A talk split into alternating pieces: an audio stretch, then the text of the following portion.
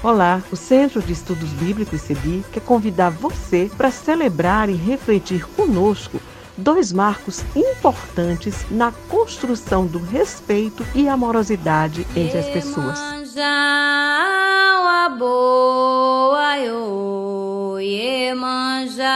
Trata-se do Dia Mundial da Religião e o Dia Nacional de Combate à Intolerância Religiosa marca o falecimento de Mãe Gilda, sacerdotisa do Ilê Axé Abassá de Ogum, lá em Salvador, na Bahia. Ao longo desses dias, nós vamos ouvir algumas pessoas que partilham a sua experiência a partir da fé, com a diversidade religiosa, o respeito e a amorosidade.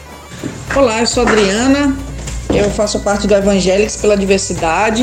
Meu nome é Lilian Conceição da Silva, sou sacerdotisa da Ruar. Meu nome é Clóvis, Clóvis Cabral, eu sou jesuíta.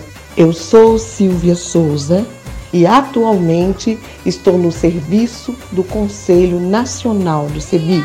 Vem com a gente! E a que querer